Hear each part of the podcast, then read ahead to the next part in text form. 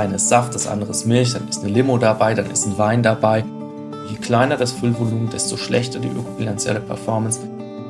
Glas ist ein super Verpackungsmaterial für Mehrwegprodukte, aber nicht für Einwegprodukte. Wie wir verpacken, ist durchaus auch ein Spiegel von dem, wie wir leben. Eine Ökobilanz ist nichts, was du einfach mal an einem halben Nachmittag am Schreibtisch zusammen erstellst. Hallo und willkommen zurück zu EFI Update, dem Podcast aus der Umweltforschung. Der Frühling kommt und damit auch die Lust, mal mit Limo oder Bier draußen im Park zu sitzen. Aber welche Flasche ist eigentlich die klimafreundlichste? Und welche Milchpackung kaufe ich jetzt im Supermarkt? Flasche, Tetrapack oder Schlauchmilch? Darüber wollen wir heute mit Benedikt Kauertz sprechen. Er ist seit 15 Jahren am IFOI, dem Institut für Energie- und Umweltforschung in Heidelberg, und leitet dort den Fachbereich Industrie und Produkte. Einer seiner Themenschwerpunkte sind die Ökobilanzen von Verpackungen. Hallo Benedikt. Hallo, hallo zusammen. Ich bin Stella Schalamon, Umweltredakteurin und grüße auch meinen Kollegen Markus Franken. Hallo Markus. Hallo Stella, hallo Benedikt. Ich bin heute vor der Aufnahme mal zum Supermarkt gegangen und habe alles an Getränkeverpackungen mitgebracht, die ich dort gefunden habe. Also wir haben hier zum Beispiel den schon fast ausgetrunkenen Orangensaft aus der Einweg-Plastikflasche, dann Coca-Cola aus der Pfandplastikflasche, dann haben wir einen Radler aus der Glasflasche mit Pfand. Wir haben einen schönen Apfelsaft aus dem Tetrapack. Wir haben auch eine Weinflasche, die aber keinen Pfand hat. Wir haben einen Milchschlauch. Oh, du hast das tatsächlich alles besorgt. Und Benedikt hat mich noch daran erinnert, eine Red Bull-Dose. Fehlt noch was. Also mir würde da jetzt so ganz spontan noch fehlen, weil die PET ähm, Flasche für die Limonade, das war jetzt eine PET Mehrwegflasche mit Pfand und da fehlt mir natürlich noch die PET Einwegflasche mit Pfand, in der auch Limo oder Mineralwasser ist. Das ist die nicht. Nein, das ist die Saftflasche, das ist eine PET Einwegflasche ohne Pfand. Da fängt es nämlich schon an, ah, ja, okay. dass es auch so völlig auseinander geht. Und ähm, was vielleicht auch noch fehlt, ist ähm, der Schlauchbeutel, der metallisierte Schlauchbeutel für stille Erfrischungsgetränke. Das ist auch schon seit vielen Jahren sehr erfolgreich in jedem Schulranzen zu finden. Das ist die Capri-Sonne. Könntest du da jetzt auf Anhieb sagen, welche davon am umweltfreundlichsten ist und am besten in den Ökobilanzen abschneidet? In gewisser Weise kann man das schon einsortieren. Ich muss halt sagen, es ist an der Stelle kein echter Vergleich, weil du hast ja selber auch gesagt, das eine ist Saft, das andere ist Milch, dann ist eine Limo dabei, dann ist ein Wein dabei. Das sind ja völlig verschiedene Getränkesegmente, in denen du ja gar nicht so miteinander vergleichen kannst. Ja, das heißt, es ist jetzt so ein bisschen gefährlich, wenn ich jetzt sage, das ist besser als das, weil die ja alle nicht die gleiche Funktionsäquivalenz haben. Du kannst ja keine Limonade im Schlauchbeutel abfüllen. Das funktioniert ja nicht, weil die hat ja Kohlensäure und das hält der Schlauchbeutel nicht. Der wäre dann prall gefüllt wie so ein Wasserluftballon und würde platzen, wenn er runterfällt. Das ist nicht Sinn und Zweck der Sache. Aber wir können das trotzdem mal sehen, weil wenn wir zum Beispiel auf Treibhausgase gucken, ich glaube, das ist immer das, was uns auch als Verbraucherinnen und Verbraucher da draußen jetzt als allererstes einfällt, wenn wir über die ökobilanzielle Performance einer Verpackung sprechen. Wie sieht es denn mit den Treibhausgasen aus, ja, mit dem CO2-Äquivalenten? Und da sehen wir schon, dass hier der Milchschlauch, den du rausgezaubert hast, der tatsächlich, ich habe es gesehen, noch ein ganz, ganz klassisches altes Modell ist, das einfach nur Polyethylen verschweißt und ab in die Kühlung und gut ist. Ja, ähm, der ist, der hat eine relativ gute ökobilanzielle Performance all die Jahre gehabt ja, weil er natürlich extremst materialreduziert daherkommt. Wir sehen das auch, dass der Getränkeverbundkarton, ihr nennt den immer Tetrapack, das ist nur einer von vielen Herstellern, ja, da muss man immer so ein bisschen aufpassen, deshalb sprechen wir immer vom Getränkeverbundkarton, ja, das ist wie Edding und Tempo, ne? aber der Getränkeverbundkarton hat eigentlich auch eine günstige ökobilanzielle Positionierung, gerade bei den Treibhausgasen, weil halt ganz viel Papier dabei. Ist, das heißt, was das Füllgut schützt, ist, die, ist eine Kunststoffhülle, was das Füllgut gegenüber Einflüssen abgrenzt. Das ist vielleicht noch die Aluminiumschicht, die bei der Haarmilch oder bei der Saftverpackung dabei ist. Aber richtig gestützt wird das Gebinde einfach durch den, durch den faserbasierten Einteil von dem Papier, das da drumherum ist. Und deshalb schneidet es auch bei den CO2-Äquivalenten relativ gut ab.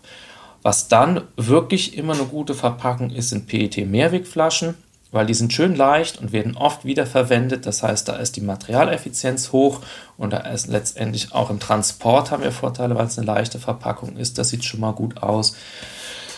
dann wäre wahrscheinlich eine PET-Einwegflasche mit Pfand, die du jetzt gar nicht in deinem Stapel da hast, die würde sich dann irgendwann dann einordnen. Dann wäre die Bier-Mehrwegflasche zu nennen, die als Mehrweggebinde natürlich auch ökobilanziell immer gut dasteht, aber hier natürlich weil es nur 0,5 Liter sind, höhere Umweltbeiträge generiert als die 1 Liter Verpackungen, die du vorher hattest. Das ist immer so, je kleiner das Füllvolumen, desto schlechter die ökobilanzielle Performance, weil du mehr Verpackung für weniger Inhalt brauchst.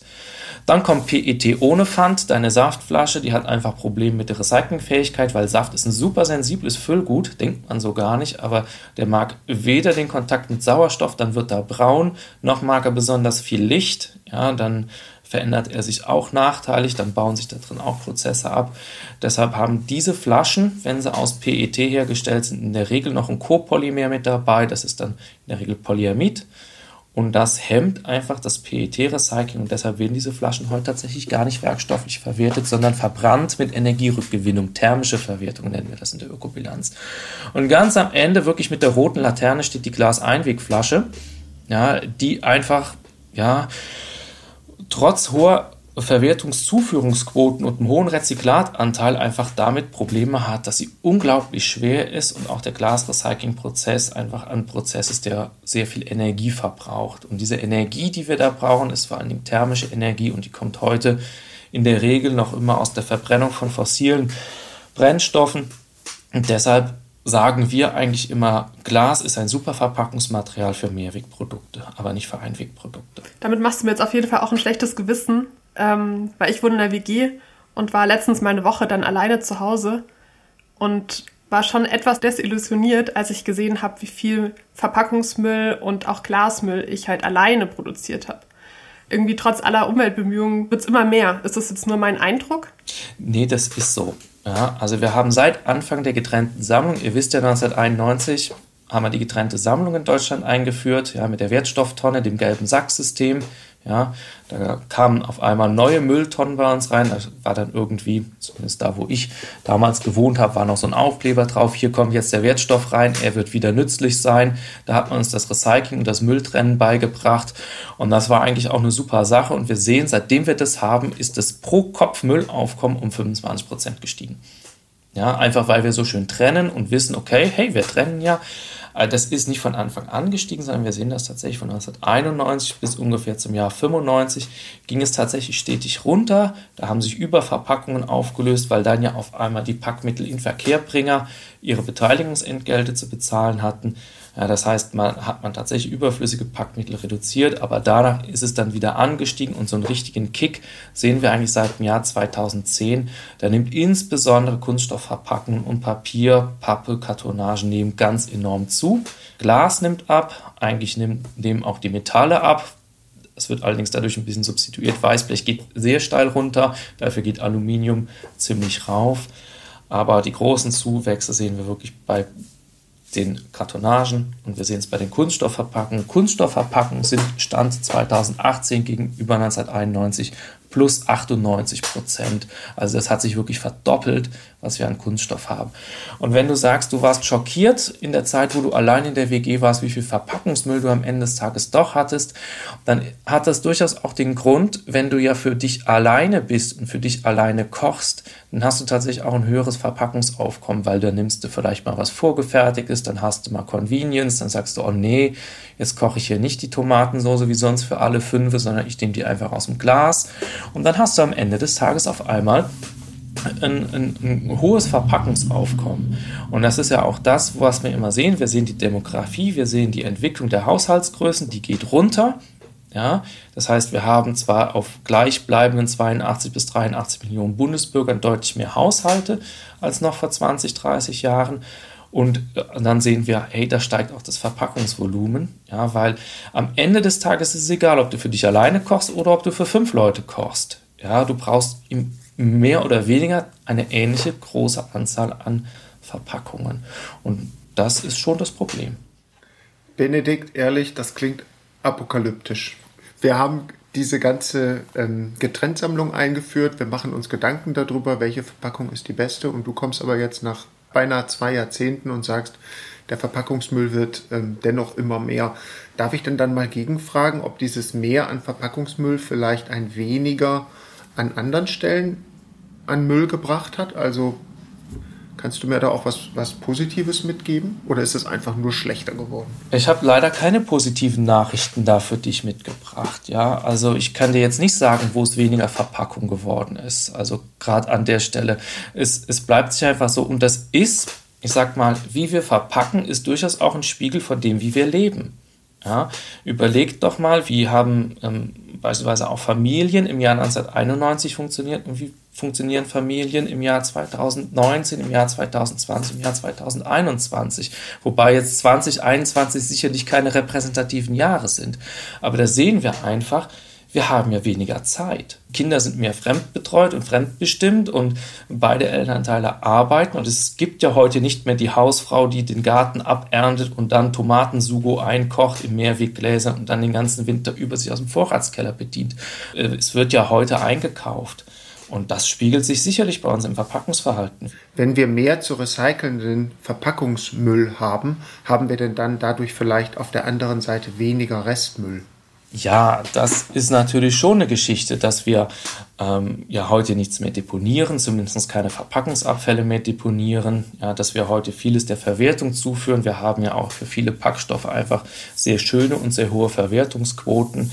Jetzt muss ich allerdings aus ökobilanzieller Sicht auch immer mal wieder sagen, so richtig gut wird es nur, wenn wir diese Sekundärwerkstoffe, die wir ja durchs Recycling erzielen, auch tatsächlich wieder einbringen und am sinnvollsten da einbringen, wo sie herkommen. Ja, wir haben immer dieses schöne Beispiel, wenn du eine PET-Getränkeflasche hast, die du in den Rücknahmeautomaten wirfst und dann wird sie geschreddert und dann wird sie recycelt und dann wird daraus PET gemacht. Ja, dann kannst du das auch wieder zu einer Flasche machen und die wird dann wieder eine Flasche und wieder eine Flasche und wieder eine Flasche. Dann hast du den sogenannten Materialkreislauf.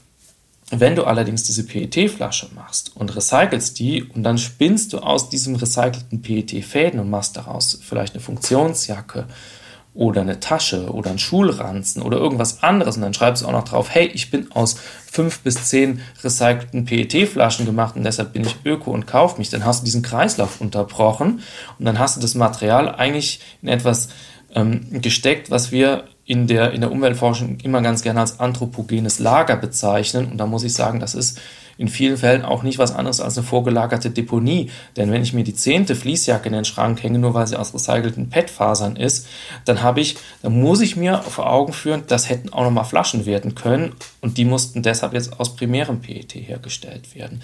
Also da muss man schon auch ein bisschen aufpassen. Nur recyceln hilft an der Stelle wenig, sondern ich muss gucken, dass ich eine sinnvolle Anwendung für das Sekundärmaterial finde, damit Materialien am allerbesten im Kreislauf halte. Glas ist da schon sehr weit, da sind auch viele Metalle schon sehr weit.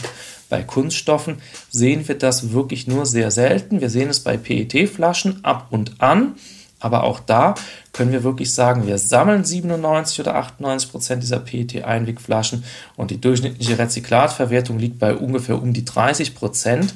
Das heißt, da ist noch eine große Menge an Material, das wir einfach in andere Verpackungsanwendungen oder in andere Produktanwendungen absteuern, wo wir das Material auch nicht wieder rausbekommen. Das müssen wir uns immer vor Augen halten. Dennoch, als du vorhin die Verpackung, die Stella mitgebracht hast, in eine Reihenfolge gestellt hast, dann waren auffällig viele Kunststoffverpackungen weit vorne dabei, also eher bei den guten. Der Schlauchbeutel für die Milch, die Verbundverpackung, die wir so gerne Tetrapacks nennen. Und die Einweg-Weinflasche, die kam dann ganz, ganz hinten. Kunststoff hat bei mir und in meinem Umfeld allerdings einen sehr, sehr schlechten Ruf. Das scheint mir doch ein großer Widerspruch zu sein zu dem, was du über die Verpackung zu berichten weißt. Ja, ähm, Kunststoffe sind aus ökobilanzieller Sicht ein tolles Verpackungsmaterial, weil sie sind unglaublich leicht und haben tolle Eigenschaften, was ähm, die Verarbeitungsfähigkeit angeht, aber auch was den Produktschutz angeht. Ja, also du kannst damit unglaublich viel machen. Und wie gesagt, es ist vor allen Dingen wirklich echt richtig leicht. Das schneiden wir alles raus, Benedikt. Das schneiden wir alles raus. Das nimmt sonst die Verpackungsindustrie und die Kunststoffindustrie hinterher direkt als Teaser. ja, das stimmt. Da muss man aufpassen. Ja. Also wie gesagt, er zeigt da ökobilanzielle Vorteile, aber tatsächlich auch nur bei den Verpackungen, die auch wirklich sensibel mit dem Material umgehen. Das heißt, du siehst es ganz schnell, so eine richtig dicke Verpackung aus Kunststoff schneidet die auch ökobilanziell nicht mehr so wahnsinnig gut ab. Zum Beispiel, was ist eine dicke Verpackung aus Kunststoff? Ja, du kannst von irgendwelchen internationalen Markenartikler PET-Einwegflaschen kaufen ja, und wenn die, die ausgetrunken hast, wir sagen immer, damit kannst du die Nägel in die Wände klopfen, weil die Dinger so fest sind.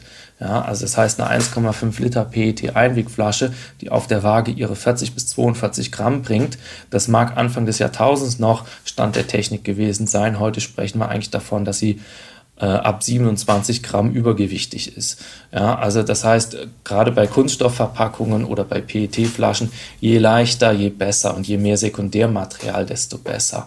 Und das ist tatsächlich für die meisten befandeten PET-Einwegflaschen, die wir heute bei Mineralwasser und bei den Limonaden finden, die sind leichtgewichtig und die haben Rezyklatanteile. Es gibt aber wirklich auch noch die Ausreißer nach oben, ja, wo man sagen muss, die sind jenseits von allen möglichen Optimierungsbemühungen.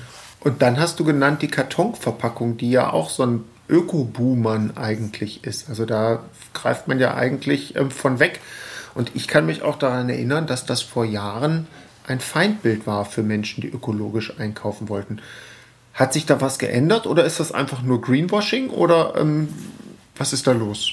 Also tatsächlich ist es so, ja, der Getränkeverbundkarton war das Feindbild der, der frühen Ökobewegung, weil er hat natürlich die Mehrwegflaschen verdrängt. Ja, also wenn wir uns das vorstellen, früher gab es Milch und Saft, vor allen Dingen in Mehrwegflaschen und dann kamen immer mehr Getränkeverbundkartons und haben in diesem Milch und in diesem Saftmarkt ganz gut aufgeräumt und haben da ganz ordentlich die, die Marktfelder der Mehrwegflaschen abgegrast. Aber schon die 1995er Ökobilanz vom Umweltbundesamt hat ja eigentlich für das Getränkesegment Milch errechnet, dass der Getränkkarton ähm, mindestens gleichwertig ist mit der Milch-Mehrwegflasche. Der Getränkekarton hat halt ich hatte es eingangs schon mal erwähnt, den biobasierten Anteil und reduziert die Kunststoffmengen wirklich auf Minimum.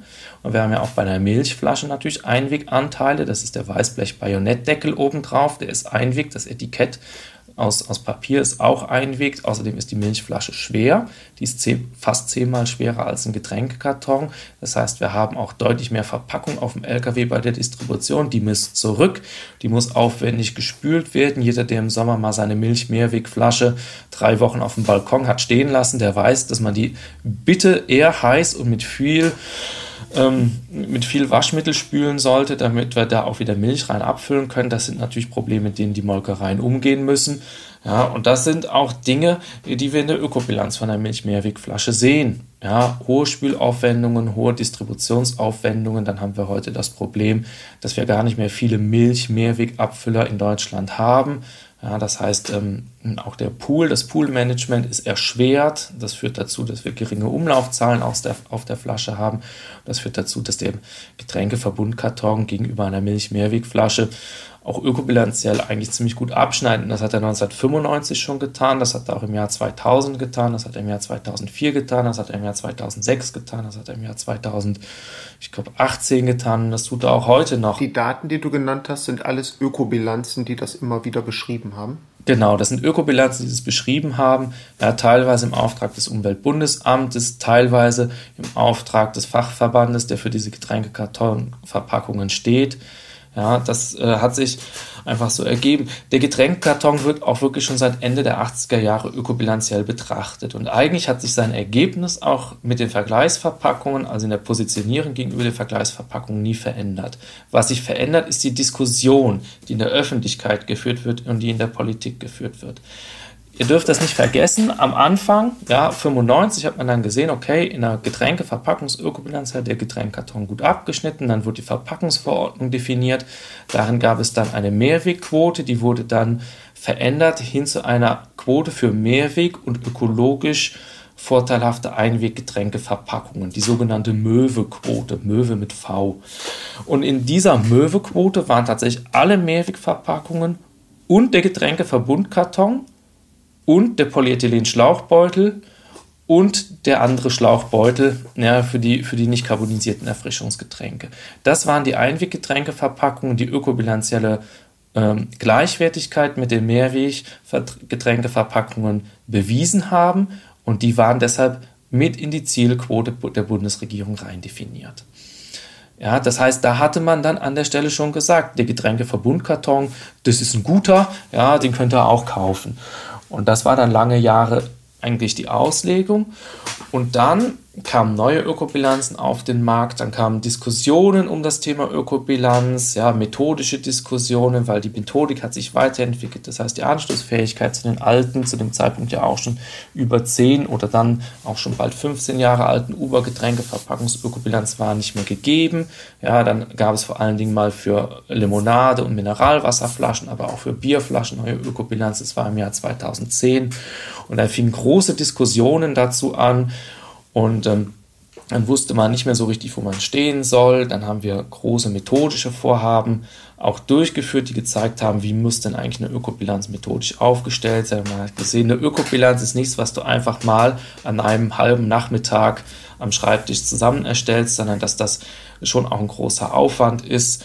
Und dann gab es durchaus Akteure, die gesagt haben, hm, ja, muss das denn sein, dass man immer das große Rad der Ökobilanz da dreht? Haben wir nicht vielleicht auch irgendwie kleinere ähm, Performance-Indikatoren, von denen, an denen wir beurteilen können, was ist eine gute Verpackung, was ist eine schlechte Verpackung? aus Sicht der Europäischen Union kam dann vor sechs, sieben Jahren dieses Circular Economy Package, die gesagt haben, wir müssen weg von dem linearen Produktverständnis. Ja, wir nehmen einen, wir nehmen einen Werkstoff, machen daraus ein Produkt und dann schmeißen wir das weg und dann wird das irgendwie verjubelt, verbrannt, ver, verscharrt, sondern wir wollen den geschlossenen Kreislauf vom Waste to Resource ist das Schlagwort gewesen. Und dann ging es relativ schnell, dass die Diskussion sich weg von der gesamtheitlichen Umweltbewertung hin zur Umweltbewertung, was recyclingfähig ist und was recycelt wird, dass es eine gute Verpackung etabliert hat.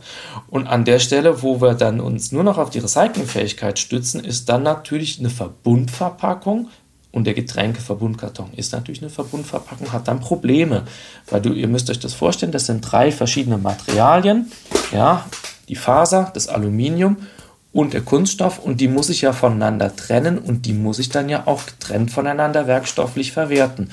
Und das ist in der Praxis erstmal so nicht etabliert gewesen, sondern wir haben vom Getränkeverbundkarton nur die hauptsächliche Sache, nämlich die Faser, wiederverwertet und haben die in den Papierkreislauf eingespeist. Das heißt, die ging auch nicht vom Getränkekarton zurück in den Getränkekarton, sondern die ging vom Getränkekarton in ein Packpapier, in grafisches Papier, irgendwo in diese Richtung wurde die abgesteuert.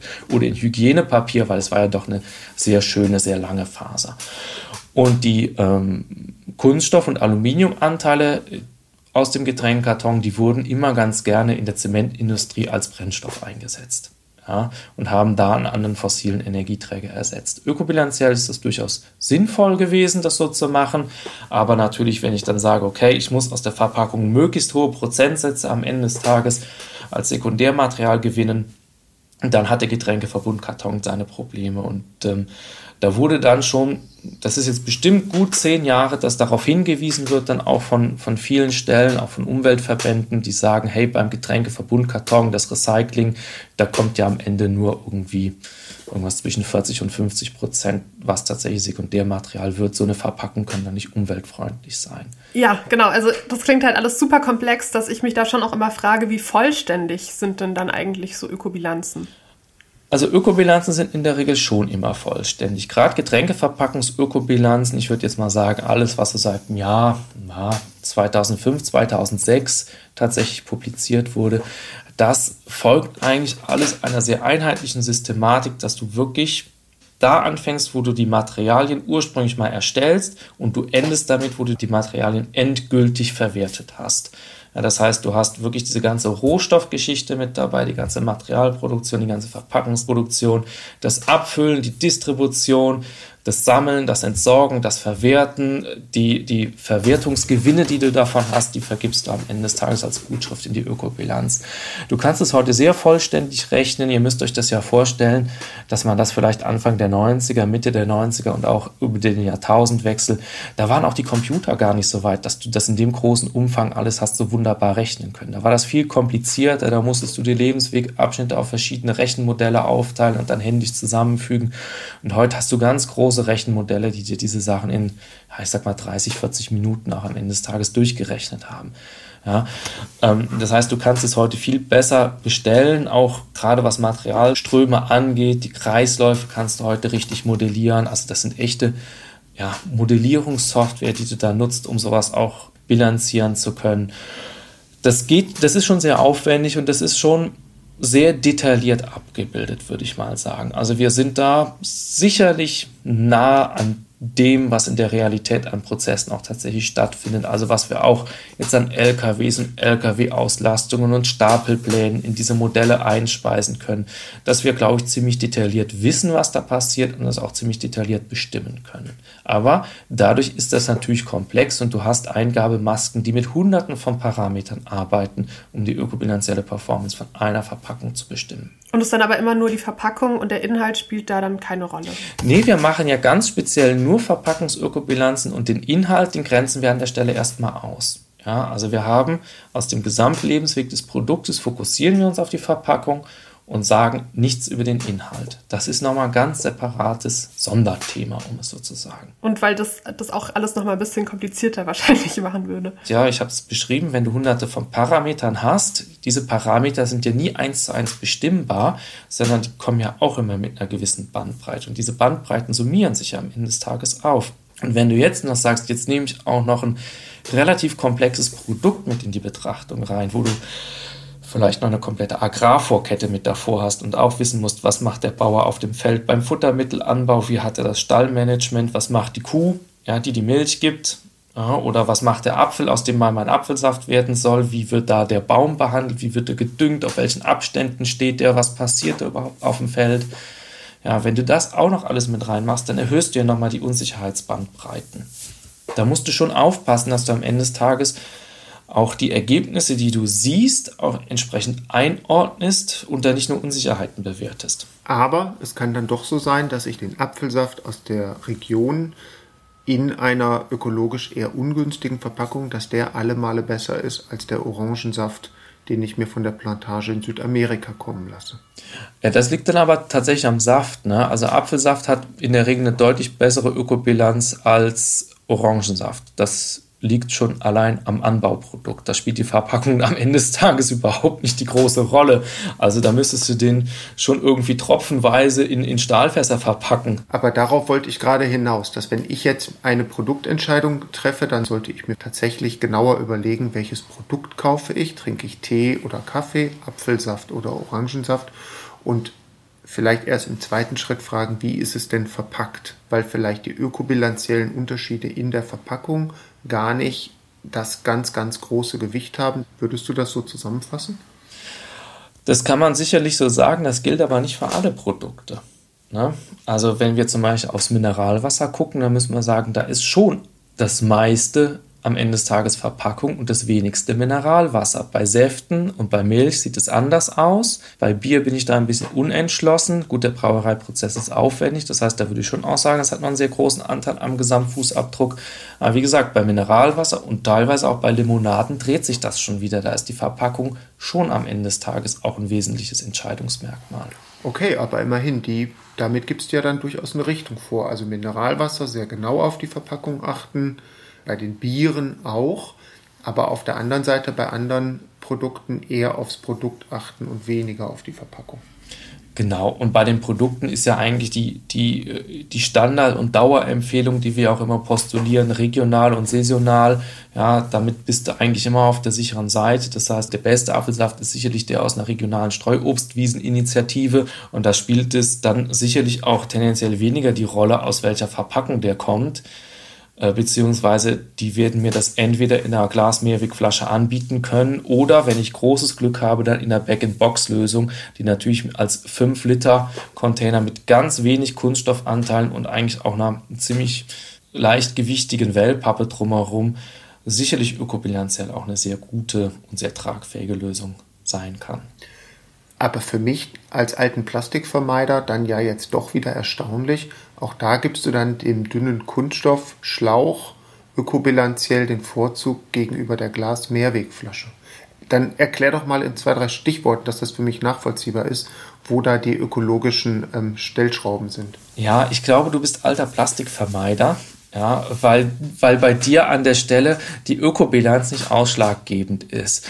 Ich kann das gut nachvollziehen, weil ich ja selber mit einer Plastikvermeiderin verheiratet bin und das seit vielen Jahren sehr glücklich. Ja, also. Ähm, Aber wir können hier auch sagen, dass wir weder verwandt noch verschwägert sind. genau. ähm, an der Stelle ist es ja so, dass deine Zweifel gegenüber dem Plastik sicherlich ökobilanzielle Gesichtspunkte haben, aber auch Gesichtspunkte, die man eigentlich über das Risk Assessment bedienen müsste. Das heißt, du fragst dich, was macht denn eigentlich der Kunststoff gegebenenfalls mit meinem Füllgut? Ja, und geht da was über? Und ist es gut, dass da gegebenenfalls was übergeht und passiert da was und was ist da und das ist ja der Grund, warum tatsächlich auch viele Leute, ja, die sehr auf Gesundheitsschutz und auch sehr auf Umweltschutz achten, sagen, ich lasse mal lieber meine Finger vom Plastik und ich gehe mal besser aufs Glas. Das ist ja das Thema Risk Assessment kann die Ökobilanz hier nicht bedienen. Die Ökobilanz geht immer davon aus, die Verpackungen sind, was das Thema Gesundheitsschutz und Füllgutsicherheit angeht, gleichwertig. Ja, wenn ich das nicht hätte, könnte ich ja überhaupt nichts miteinander vergleichen, außer zwei Glasverpackungen oder zwei Metallverpackungen oder zwei Kunststoffverpackungen miteinander. Das heißt, diese Problematik haben wir in der Ökobilanz immer und definieren das über die funktionelle Einheit schon mal aus, dass wir sagen, die Verpackungen sind, was die Themen Gesundheitsschutz etc. pp angeht, gleichwertig. Wer es genau wissen möchte, der muss halt normal den Entscheidungen des Bundesamtes für Risikobewertung folgen, der muss sich mit dem Umweltmediziner unterhalten, der muss ein Risk Assessment durchführen, der muss mal in REACH reingucken, solche Sachen. Das können wir natürlich an der Stelle gar nicht leisten.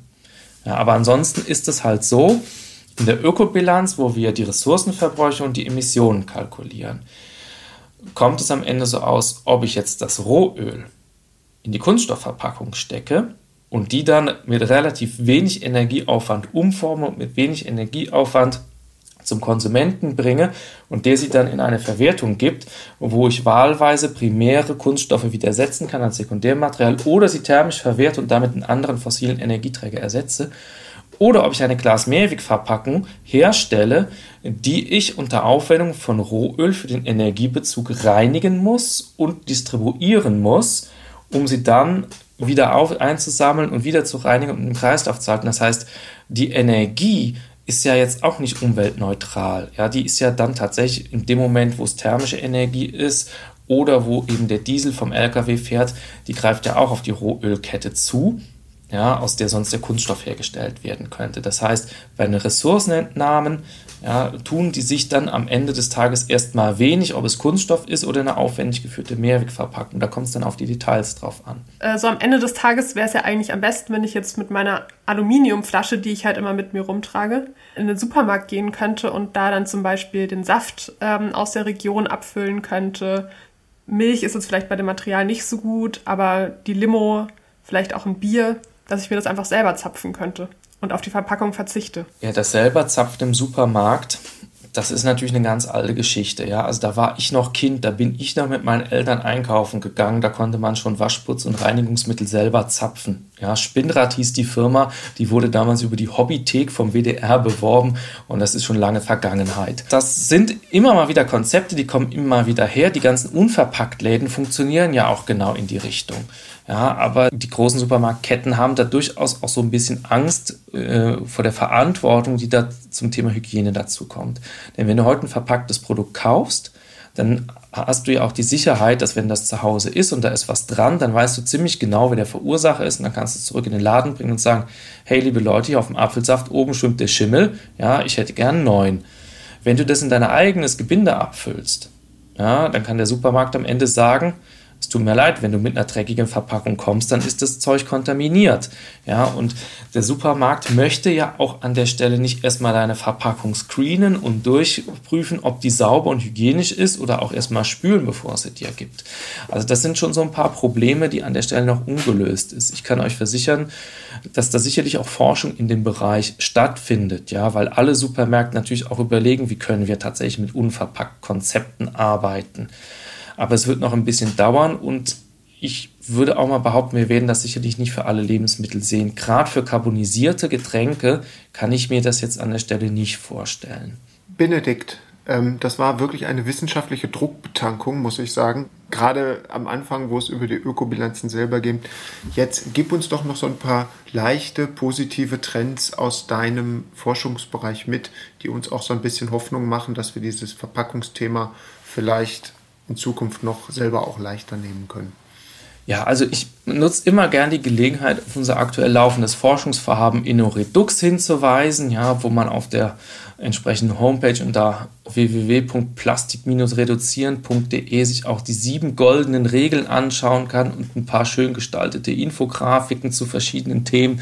Ja, das ist sicherlich hilfreich da zu sehen. Da geht es dann auch darum, ja, also ich sag mal, ein paar von diesen sieben goldenen Regeln, die sind jetzt ähm, nicht alle direkt für unser Thema interessant, aber es geht schon darum, minimal verpackt einzukaufen, regionale Produkte den Vorzug zu geben, deine eigenen Mehrwegsysteme so oft wie es geht zu nutzen, ja, zu Fuß oder mit dem Fahrrad einzukaufen, deine eigenen Mehrwegsysteme mit Ökostrom äh, in einer voll befüllten Spülmaschine zu spülen oder mit Ökostrom in einer vollgepackten Waschmaschine zu spülen, wenn es um Mehrwegnetzchen geht und solche Sachen.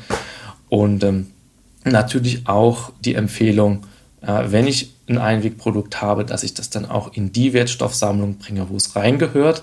Und beispielsweise so ein Klassiker wie der Joghurtbecher, der aus drei Komponenten besteht, dass ich den eben auch zerlege, bevor ich ihn dann entsorge. Ja, weil es wird sich keiner dazu bemüßigt fühlen, für mich den Joghurtbecher zu zerlegen. Wenn ich den unzerlegt einfach in den gelben Sack werfe, dann wird das Ding am Ende des Tages vermutlich eher verbrannt.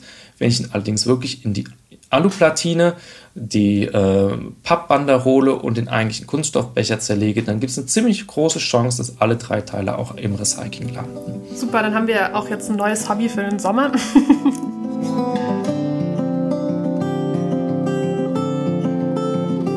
Und wir kommen jetzt zu unserer Rubrik IFA Intim, in der wir unsere GästInnen nach ihrer persönlichen Klimabilanz befragen. Wie viele Tonnen CO2 erreichst du beim Klimarechner des IFOs, Benedikt? Also ich habe es jetzt tatsächlich nochmal ganz frisch ausgerechnet und ich komme auf 5,88 Tonnen. Oh.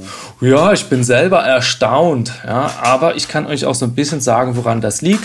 Ja, wir sind ein relativ großer Haushalt. Wir haben hier ziemlich viele Kinder rumlaufen, die auch noch alle zum Haushalt dazugehören und haben trotzdem sehr beschränkte Wohnfläche. Also das Haus an sich ist klein und es hat den großen Vorteil einer ziemlich modernen Gasheizung. Ja, also ein, eine Brennwerttherme und wir haben hier die dreifach verglasten Fenster und auch sonst so ein paar Sachen gemacht, sodass wir da schon mal ziemlich gut sind. Wir fahren erstaunlich wenig Auto und auch sonst ähm, sind wir da gut unterwegs, haben die fleischreduzierte Kost und kaufen alles Bio. Und was ist dann trotzdem die Umweltsünde, von der du nicht lassen kannst?